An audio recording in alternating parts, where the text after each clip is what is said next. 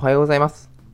集客だけ、ウェブだけ、セールスだけでは完結しないビジネスの基本的な根幹について配信をしております。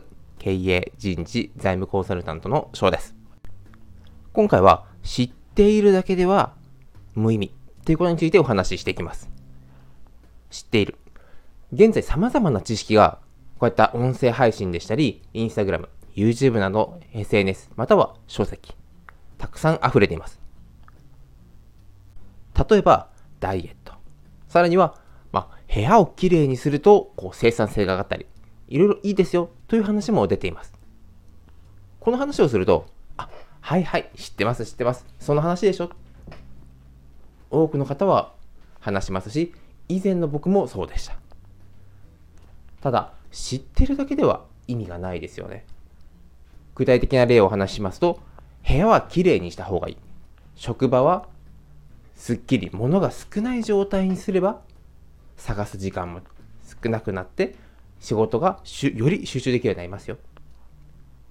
これは皆さん知っています。では、今日会社に行った時に、周りの机を見ていると、全員が机の周りをきれいにできているでしょうか綺麗じゃない机もたくさん。これは、じゃあ綺麗じゃない机の持ち主は、綺麗にすると仕事の生産性が上がるよ。探す時間がなくなって、なんだったら残業減るかもしれないよ。そんなメリットを知らないからやらないかというと、そういうわけではないですよね。知っているけどやっていない。これは、全てにおいて同じです。ビジネスの成功法は自分は知っている。セールスってこうやればいいんだ。こうやって学んできた。ただ、それを実際に行動に移しているか。解決策もたくさんありますよね。例えば、隙間時間にやることをもう携帯のやることリストに書いておく。このやることリストを作ることも大切ですよね。ただやることリストを作るだけではなくて、定期的に頻繁に見直す癖をつけていく。もういっか。もういい。明日にしよう。と思った時には、あと5分だけ頑張る。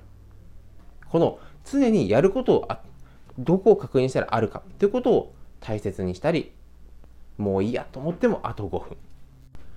他にもこの知っているをやる対策はたくさんあるんですが、簡単に今いくつかを挙げて取り上げてみました。そうは言ってもなかなかうまくいかないんだよ。分かってはいるんだけどね。そのように、以前僕が悩んでいたことについて、お悩みをお持ちの方は、ぜひ無料面談に足を運んでみてはいかがでしょうか。経営人事財務コンサルタントの翔がお届けいたしました。